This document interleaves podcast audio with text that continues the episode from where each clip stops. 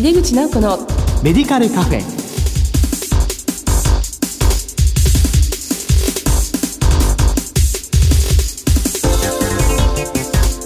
こんばんは。帝京平成大学薬学部の井出口直子です。井出口直子のメディカルカフェ。この番組は医療を取り巻く人々が集い語らい情報発信をする場です。8月ももうすぐ終わりますがいつもとは違う夏だったのではないでしょうかさて今月の特集テーマはウィズコロナの時代コロナとの共生の時代における病院薬剤師像です。この後ゲストにご登場いただきます。どうぞお楽しみに。入れ口直子のメディカルカフェ。この番組は武田手羽の提供でお送りします。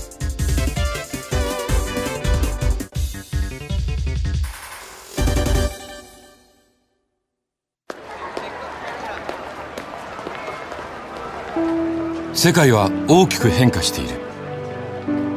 価値観も大きく変わっている。これからの時代健康とはどんなことを言うのだろう。医薬品には何が求められるようになるのだろう。一人一人に寄り添いながら価値ある医薬品を届けたい。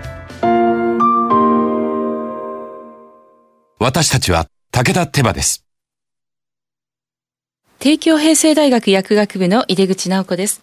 ウィズコロナの時代コロナとの共生の時代における病院薬剤師像特集の2回目です。今月も感染症拡大防止対策でゲストにはリモート出演をしていただきます。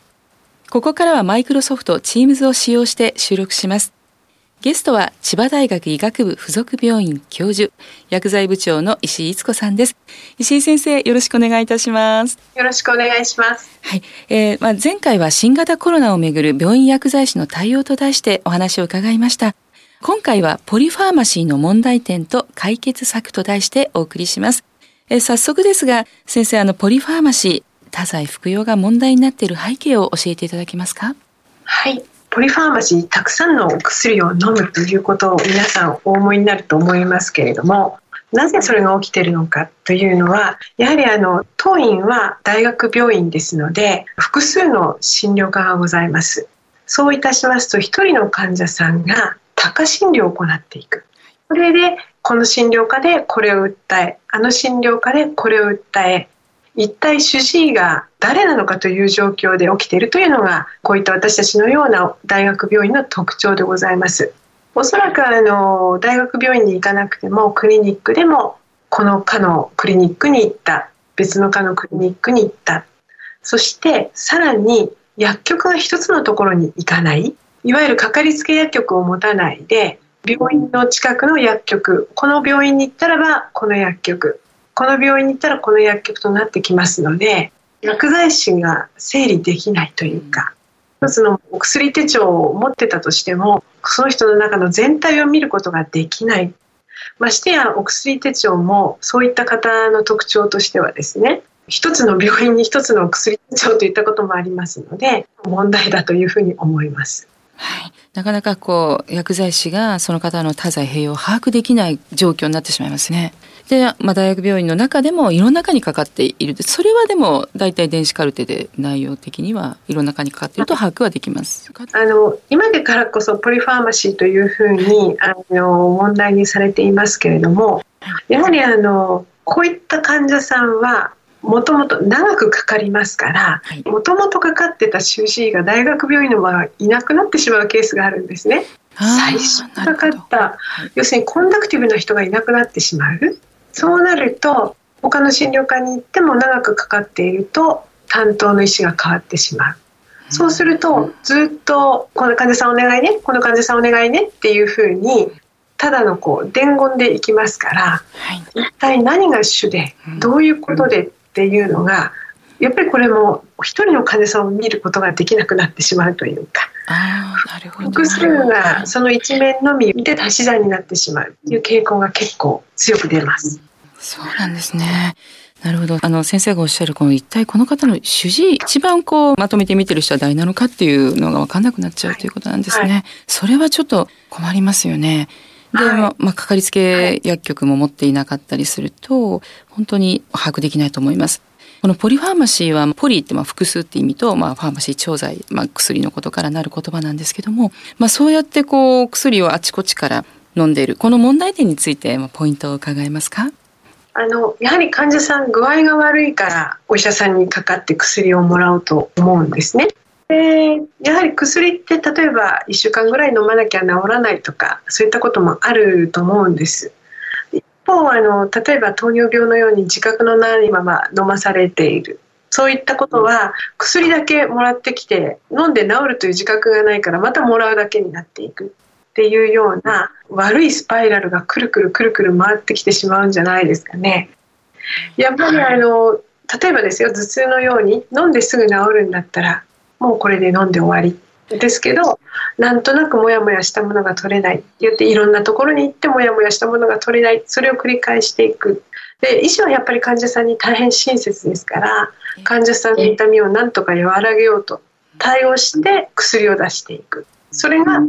多価につながるということだと思います。そうですね。まあ、特にあの高齢者の方とかは、その先生のおっしゃるこのモヤモヤってなんかすごいわかる気がします。なんかこう熱が下がらないでずっと言っていて、でもそんなに高くはない。いや、そんなにこれ平熱の範囲ですよと言っても、でもフラフラするのよって、本当は熱のせいじゃないかもしれないけど、そうすると結局は先生のとこ行っちゃう。まあ、先生は言われると、まあ、やっぱりお薬出さないとなんかした気にならないっていう感じもあるんでしょうね。まあ、それが重なっていって、まあ、多剤服用になってしまうということですよね。はい、まあ、そうすると、まあ、多剤であればあるほど当然副作用もありますし、えー、コンプライアンスもぐちゃぐちゃになってくるっていう問題点がありますし、まあ、その多剤併用によるまた副作用相互作用というリスクもあるということですよね。まあ、結局高齢者が非常にポリファーマシーの多くの問題を抱えています。一方あのこのコロナ禍ですよねあのお年寄りが重症化するっていうのが非常にあの、まあ、ニュースでも報告されてると思いますけどそういった方ってやっぱりたくさんのお薬をもともと飲んでおられて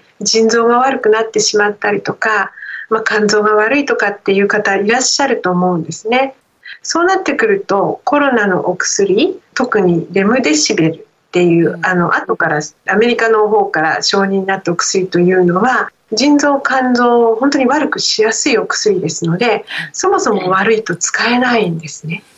ですから日頃からお年寄りの方も、えー、必要なお薬を適量飲んで腎臓肝臓に負担をかけないっていう習慣が必要じゃないでしょうか。そうですね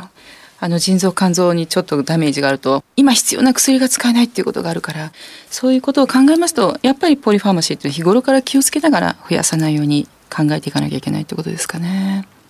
あのこの多剤服用の解決について薬剤師が果たせる役割を教えていただけますか？実際にこれ薬剤師が介入することが一番の解決になると思います実はあの医師は医師同士の壁といいますか医師同士も言いにくいというのがあるみたいですね例えば全然知らないところのお医者さんから薬をもらってくるって言ったらいきなり電話かけてこの処方を言わないとが言いにくいですよね。言いにくいんじゃないでしょうか。ですのでまずあのかかりつけ薬剤師を患者さんに持ってもらって、はい、薬剤師から疑義紹介という形で入っていくのが、あの一番自然ですし、うん、あの分かりやすいと思うんですよ。で実際に当院でも高齢者医療センターというのがございまして大体あの多剤になっている方が多いんですが、はい、そういった人をまあ介入して薬剤師が介入することによってやはり薬を減らすということが可能になってきます。一方ですね薬減らすだけではなくて必要な薬が出てないケースもあるんですね。たくさんのマスクされてしまって本来のもっといいこっちの方がいいですよってお薬があるケースがあるんですがそれも整理をしてみないとわからないということがありますので普通に薬剤師が入り込んで、はい、普通に疑義紹介なり薬物治療の薬の組み合わせとかそういったことを考えてみるだけで、はい、だいぶこれは緩和されると思います。そうですね。やっぱりキーは薬剤師ですね。薬剤師だと思います。はい。疑義紹介という形でで先生の病院千葉大学医学部附属病院の薬剤部ではこのポリファーマシーの問題について、まあ、具体的にどのように取り組みをされていらっしゃいますでしょうか？はい当院はその高齢者医療センターといったところで中心に医師とか看護師とか薬剤師がチームを組んでそういったことには対応しています。ただやはりですね先ほど言った多価診療とか本当にあの患者さん長くかかっておられる方とか医者の見えない関係っていうのをほぼやっぱり薬剤師が解決しています。要は疑義紹介という形になれば逆に角が立たないのであとは薬剤師があの例えばうちの病院に来ていたとしても他の医師に病院とか施設の医師に電話をかけなきゃいけないって言った時に医師同士のやりにくかったら薬剤師が間に入ってやればむしろ向こうも聞いてくれますし、はい、そういったことで結構活躍はしています。そうですか。はい。はい、あの、私が薬剤師になったもう三十何年前とかだと、まあなかなかその薬剤師がとかいう時代もかつてありましたですよね。はい、今はもう本当にこう、薬剤師がまあチームの中でしっかり、あ、薬剤師さんねということで、医師もハードル低く抵抗なくきちっと対応してくださる、まあそういう時代でなってるということですね。特に大学病院のところは専門性が高い医師ですので、他科のことはよくわからないっていうのが正直なとこだと思うんですね。薬剤師のジェネラリスト的な視点をやはり理解してくださってますので、はい、こういうどうするかというふうなことをあの素直に聞いてくれますのであのすごく仕事がもう全然あのしばらく前に比べては全くもってやりやすくなっていると思います。そうですか。もうそれは本当にもう患者さんの利益になることですし、病院の利益にもなることですよね。はい。はい、何かこう具体的な事例などありましたらご紹介いただけますか？具体的な事例、実はこの間ですね。はい、つい最近53種類の薬を53ですか？はい。持ちになった方がいて。まあ、53種類ですから私あのこんだけ飲んでましたよってかのバーッと薬の名前は言い切れないんですけれども、はい、それぐらいだからどっから手をつけていいかわからないっていうのが医師側にもありますし、はい、これから治療を行っていく上で、はい、治療に問題があるものも出てきそうなのでそうですよ、ね、それをまあすっきりさせる。でどうも医師の会話をしてみるとカンファの会話とかですけれども患者さんに便秘があるっていうと、はい、あの下剤を出し、下剤を出しながら便秘になってくるとあのその逆のものを出していくっていうふうなただ足し算なので薬剤師は引き算ができますよっていうことを伝えていくと、はい、今回の治療の目的は何なのかっていうことを医師としっかりディスカッションしてで最初にまず二十何種類かぐらいまで減らしました。あもう半分に、はい、まずは。まあ減らした上で、まあ、急にも減らせないものもあるので徐々に減らしたりとかして、はい、少しずつ様子を見て今さらに減らしているところでもあるんですが、はい、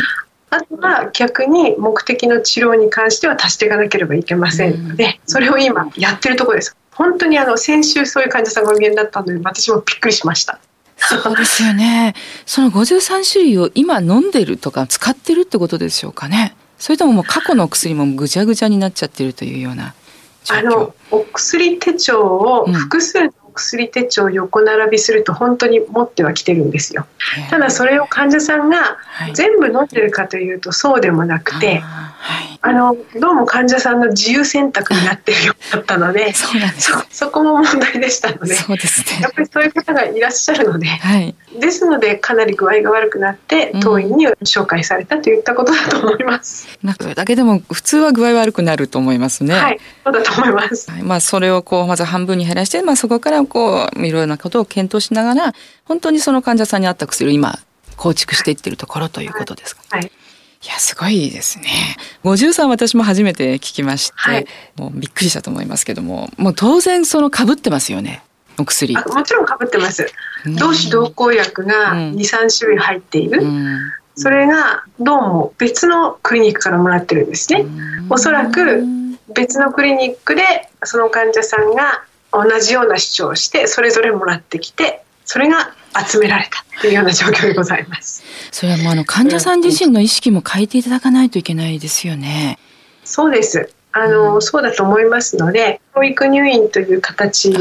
入院、はい、もあります。はい。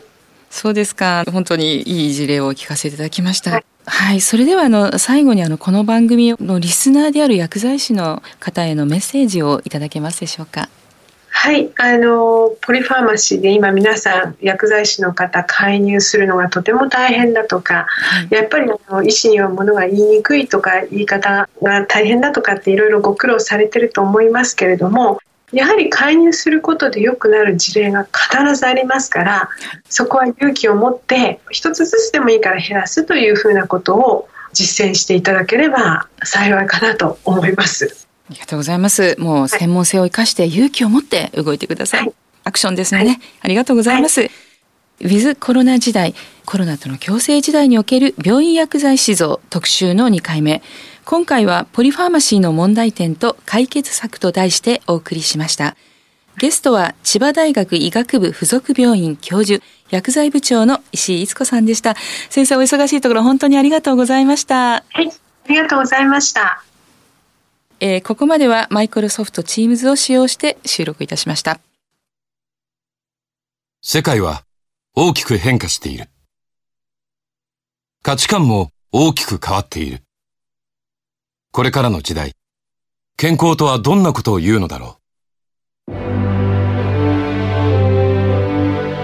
幅広いラインナップで信頼性の高い医薬品をお届けします。一人一人に向き合いながらどんな時でも健康を咲かせる力を。私たちは武田手羽です。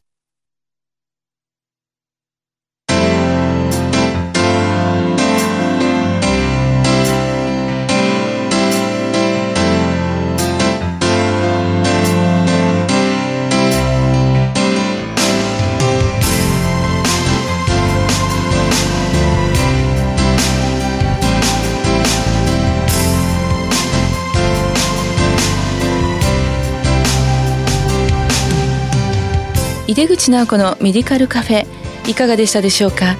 千葉大学の石井先生に2回にわたってお話しいただきましたいくつかの診療科にかかっている主に高齢の患者さんはポリファーマシーと呼ばれる多剤併用における重複投与や薬物間相互作用のリスクを抱えている問題がありこの課題に薬剤師は取り組まなければならないことが実感できるお話でしたね。さてこの番組は放送後でもラジコのタイムフリーやポッドキャストでお楽しみいただけます。ラジコはスマホやタブレット PC さらにはスマートスピーカーなどからラジオ番組をお聞きいただけるサービスです。リアルタイムはもちろん放送後も1週間以内の番組はお聞きいただけます。毎月第2第4木曜日夜11時30分から放送中の井出口直子のメディカルカフェ。次回は9月10日の放送です。まだまだ残暑が続くと思いますが皆様どうぞお元気にお過ごしください。それではまた帝京平成大学の井出口直子でした。